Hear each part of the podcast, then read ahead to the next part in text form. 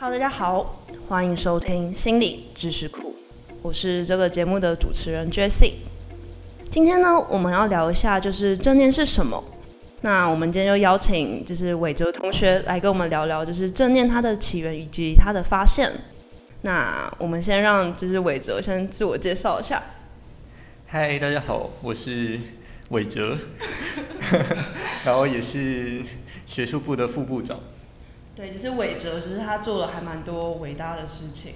然后今天就是因为最近他就是做了很多就关于这方面的研究，所以就是邀请他一起来录这支音频。好，那你先来讲一下，就是你最近就是读这么多正念的文章，你对于正念他的感想是什么？嗯，我应该先说我为什么会读正念文章，就是说，因为大二有一堂课叫做心理测验法。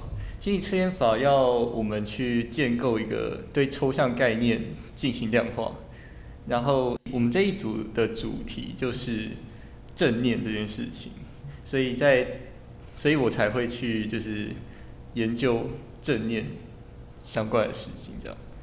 对，就是说到那个心理测验，那个真的是超级麻烦的啦。然后就是你要对于一个很抽象的心理感觉进行一个量化。所以就是伟哲这一组，他们就选择就是研究正念这个东西。然后，其实我觉得正念很难的地方就是，其实现在大家对于它的界定就是还没有一致的想法，所以他们要去量化这件事情又变得更难。所以，好，你们应该花了很多时间在去看正念这个文章上面了。对啊，对啊，只是相关的文献就是有很多种不同的说法，对正念的理解，每个人采取的角度其实不太一样。所以说。对它其实，在定义上就是一个非常麻烦的问题。然后，甚至在前几天，我们都还在修正定义的东西，就是。所以，所以不只是科学家，就是各说各话。就是你们，你们自己小组会不会有也秉持不一样的立场？这是当然，就是因为我们小组都是一群很有想法的人。这真的超麻烦的。对啊，就是不过我觉得这是有好处也有坏处。有好有坏。对啊，就是。如果都是一群不说话的人，那其实也很可怕，就是就变成你自己一个人在那边写作业。对啊，或者或者就是没有人可以去点修正你的错误在哪边。对，没错。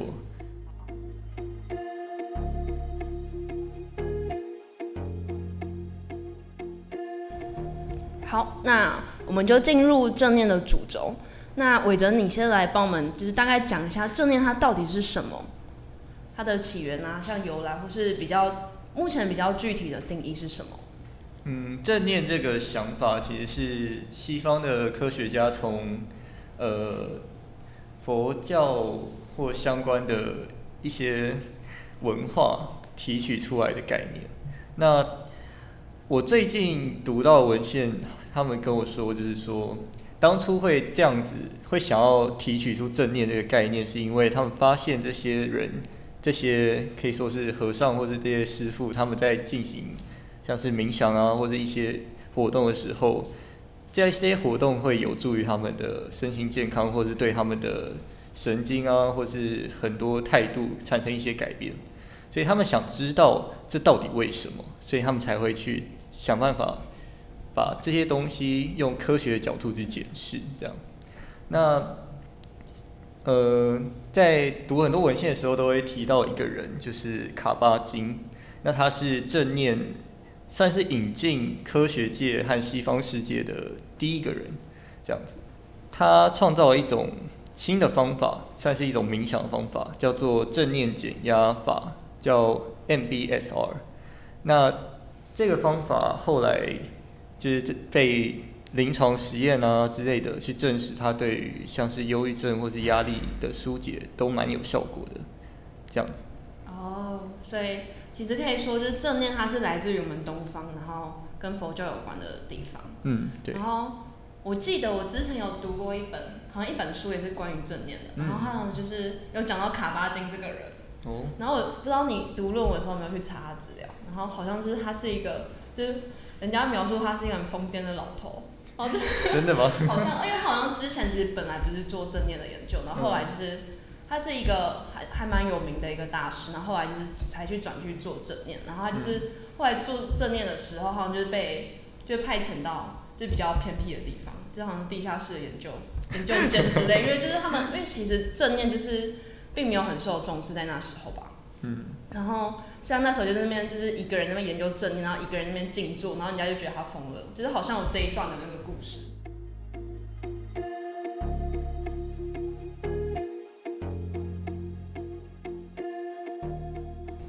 好，那大家刚刚听完了就是正念是什么之后，应该就有比较多认识。那应该也会有人很好奇说，那正念它背后的可能机制是什么？那我们就请伟哲大概跟大家讲一下好了。好，那背后机制这一块，大概要切入的方向可能也有很多种嘛，像是你从脑科学、从认知，或者从甚至从性格或社会来切入。那脑科学的部分，其实我自己没有太深入的研究，所以，嗯，不过。我们相信说，就是在做这些正念冥想或这些训练之后，它确实会对我们的神经会造成一些改变。但具体的现象我也不清楚，那可能还需要更多的研究去支持它。那么接下来我们比较常在讨论，其实是认知方面的影响，就是说它其实是涉及一个人的注意力、觉察能力，还有。面对事情的态度，虽然面对事情的态度不一定是一个认知，但是它经常被提及，就是大家都觉得这件事情其实很重要。那正念比较正确的定义来说，它是一种非常专注于周围事情，而且他对周围事情不会带有过度的评价的一种态度，这样子。所以有点像是你可以抽离出自己那种主观的感觉，用一个比较客观的角度去看你身边的事情。对，没错。然后面对你身旁可能比较不如意的事情，你会有一个比较多正向的心态去面对。所以它对于我们心灵上面也会还蛮健康，这是他在认知上面的。嗯，对，差不多是这样。好，你还要讲那个性格的那个。哦，性格这一块就有一点小复杂，因为当初在。就是定义正念，应该说当初的科学家在定义正念的时候，其实没有一个定论。有些人认为他们是一种认知历程，就那他们的定义就会像我刚刚所说的那样，像是注意力、觉察能力那些。但是有些人觉得正念它就是一种性格特质或是什么的，那他觉得这些东西透过冥想之后被训练，所以这些特质它实际上是什么，大家不还是也还不确定。哦这样子，就其实好像对于正念，就是它背后的一些机制，或是它造成的很多面向，其实目前没有一个很具体、一个很 specific 的一个解释。对，应该可以这样讲。但是有些人就觉得说，也许它同时是历程，又同时是一种特质，只是他们观点不一样吗？嗯，应该。说他们切的点可能不太一样，像是我们经常像我我刚刚所说，我们在做心理测验法，所以我们要做量化的东西。哦。那我们可能就会倾向于把它看成一种特质，毕竟历程这个东西很难去量化它。对啊，你要怎么量化一个历程？这好奇怪。对，这这听起来有点奇怪，因为历程可能比较多，像是用一些呃测量的仪器去测量它的活脑脑部活动或是一些活动。去用时间去记录它，可是量表这些东西就是让受测者去写，或用一种可以说是自评的方式吧。对，自评的方式。对。然后去勾，就是你是哪一点，就你是非常腐坏还是什么，那也无法去测量你脑可能活跃程度，这很超难的。对，没错。所以我们后来会觉得说，我们自己组内读了大概十几篇文章的定义，最后是觉得说，它可以看作是一种历程。觉得这个历程它会影响到与正念相关的特质，所以我们想要测得的是那一个与正念相关的特质，这样子。所以你们的特质是专注的程度，还是指？呃，是我们后来是把它从从历程的各个细节里面抽出来，变成说，例如像是专注，那我们就想说专注的能力，或我们认为是能力啊，对。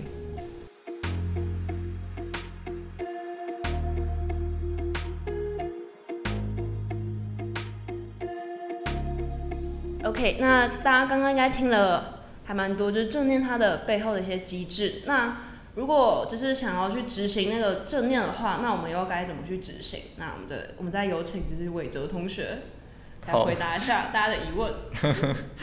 那实际上执行有分成两种，一种是非常专业的，像冥想、正念冥想、正念呼吸那种，就是通常是实验室或是那种外面的一些课程吧，可能会教的一些很正式的东西。那那种的效果就是会比较好。诶、其实其实其实不能这样说，应该说当初在正念一开始进到西方科学世界的时候，我们主要都是在研究这种非常正式的冥想或呼吸，所以它会有比较多的文献知识，像是它对忧郁症或是一些压力的调控这样子，会有比较高的效果。那也有研究去指出，就是比较接下来另外一种相对就是比较平常日常生活中可以执行的正念，像是你在走路啊，或者你在吃饭啊的时候，你可以去执行的。那这样子的正念训练效果，其实相对来说并没有那么显著。这样子，那实际上如何执行？我们从历程的角度来看，就是说。正念它是一个你要对于周遭环境有高度觉察和注意的一个过程嘛？那所以你实际上在执行的时候，你就是要去觉察和注意周遭所有细小的变化，然后很专注在上面。可是你不能够去评论它。评论它哦，就是你要排除你的主观上面的解释，然后对，就是对对对，你要去体你要去体验那种感觉，然后就不要有什么主观想法直接面介入，然后这样比较接近正念吗？可以这样讲。对，可以这样说。对，就是、嗯对，就是我刚刚好像前面有提到是说，就是注意力觉察能力，最后还有一个是不带评价接受的态度。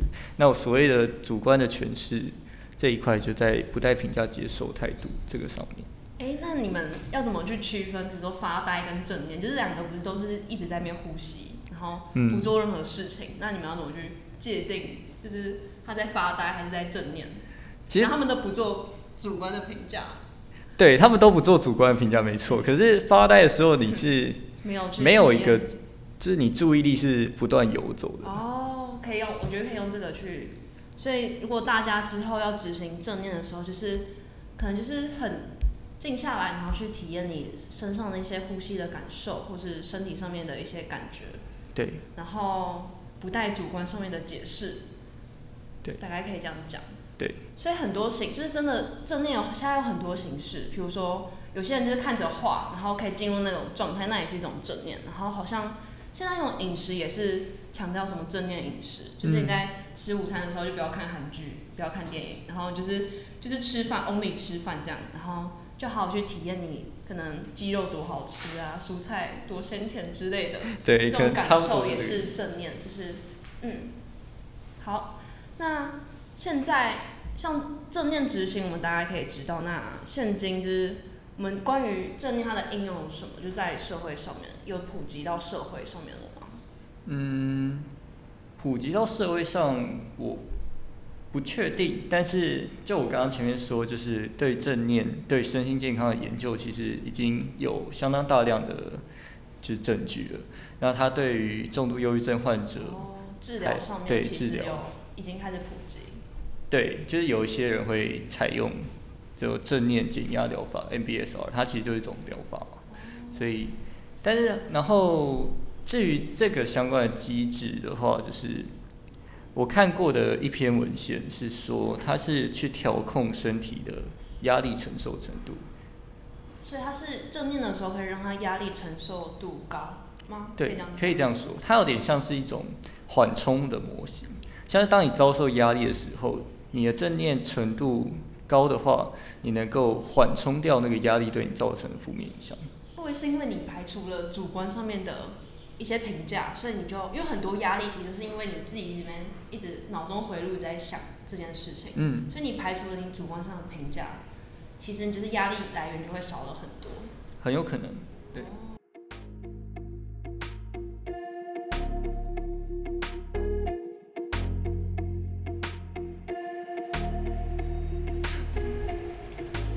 那就刚刚大家听了还蛮多，就伟哲的介绍。那我们节目也是差不多要告一段落，那我就帮大家先来做个总结。其实目前有三大总结，第一个呢就是正念它的定义还是很模糊，在不同文献中可能就是会有存在不同的一些看法。那第二个就是正念它训练有分成比较严谨的冥想、呼吸，但是也有比较日常的模式，所以是大家可以去执行的部分。那第三个的话，就是许多研究都已经指出，正念是有助于身心健康，不过还是需要更多研究来去探究的。好，那就很谢谢伟哲来参与我们这次的节目。那今天节目就到这边喽。那之后你们如果对于就是心理知识有兴趣的话，也欢迎追踪及订阅我们的频道。我是这个节目的主持人 Jessie。那拜拜喽，拜拜。